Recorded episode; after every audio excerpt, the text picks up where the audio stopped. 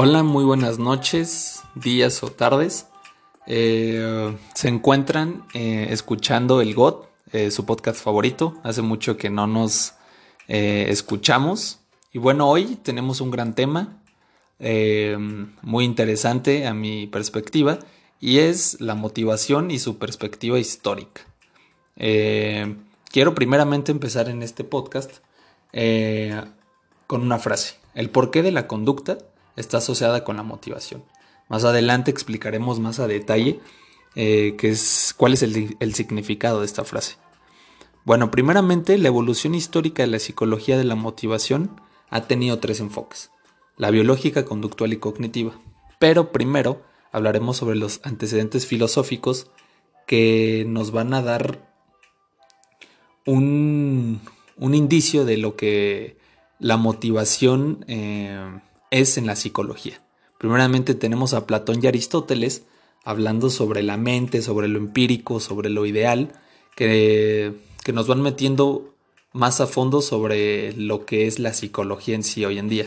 Tenemos a Descartes después, que nos habla sobre un dualismo. Después tenemos a Locke, eh, que es de los primeros, bueno, no es el primero, es de los primeros que habla sobre el motivo como deseo.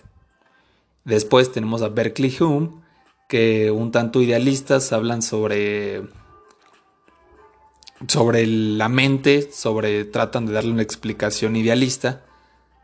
Y se me volvió a mencionar a Epicuro, que es el de los primeros personajes que habla sobre el hedonismo como doctrina hacia siempre buscar el placer y el placer como motivación esencial. Después tenemos a Hobbes, que el ser humano busca su propio placer y es egoísta. Tenemos a Bentham, los placeres que actúan como motivos que impulsan a la conducta, y así muchos otros como Stuart Mill o Spencer, pero este personaje Spencer difiere diciendo que la conducta se da también a partir de procesos evolutivos, que nos darán pie a lo próximo que serán antecedentes biológicos. Los antecedentes biológicos se han centrado en el estudio de las bases orgánicas que permiten entender las distintas conductas motivadas, que se dividen en aspectos relacionados como la evolución, que primero lo menciona Darwin, bueno, no fue el primero, pero sí fue el exponente.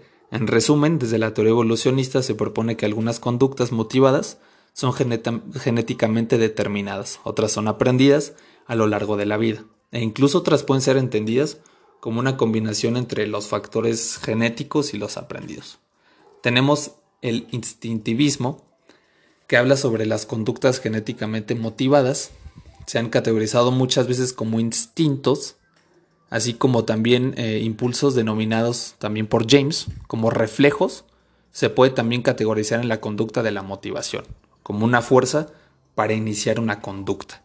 Tenemos la psicología animal, comparada con la sociología, que principalmente estudia la comparación entre la psicología humana y animal. Asimismo, la sociobiología enfatiza el estudio del conocimiento de las conductas sociales. La etología. La descripción, esta es la descripción detallada o tal vez minuciosa eh, de los componentes de la conducta instintiva y la relación con el instinto. Y por último, la activación ¿Qué es la relación con el entendimiento que menciona Datson, que los mejores niveles de rendimiento que tiene mucho que ver con la motivación se dan a partir de niveles medios de activación. Tenemos los antecedentes cognitivistas. Primeramente, y un aspecto importante es que los procesos superiores que tienen lugar en el momento en que un sujeto analiza e interpreta el medio ambiente en el que se desenvuelve, así como sus propios pensamientos y conductas, la expresión procesamiento activo de la información. Como segundo, este, tenemos la conducta motivada, resulta de las necesidades individuales con las metas que se encuentran en el ambiente, así como las expectativas de la meta. Y la consistencia y disonancia, que forman parte de la conducta motivacional. La relación entre pensamientos, creencias, actitudes y conducta pueden producir la capacidad de motivación de cada individuo.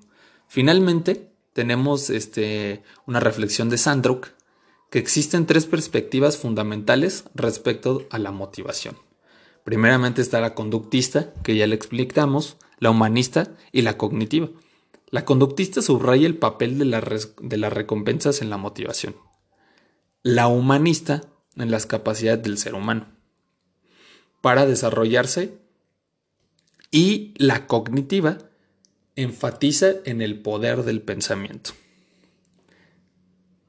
y que se derivan y es importante decir que hay tres categorías relevantes para la motivación en la educación.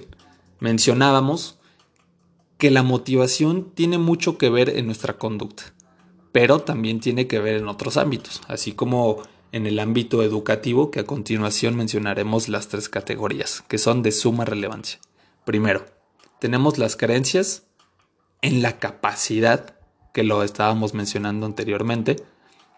Segundo, la percepción sobre la importancia de la meta. Tiene mucho que ver qué es lo que creamos sobre la meta y si la creemos importante o no. Y finalmente, tenemos las consecuencias emocionales que se derivan de la realización de una tarea. Esto quiere decir eh, las consecuencias sobre si tuvimos éxito o fracaso. Espero les haya gustado mucho este tema, me interesó mucho y los espero en el próximo capítulo de este gran podcast del GOT y espero les vaya muy bien. Muchísimas gracias y hasta luego.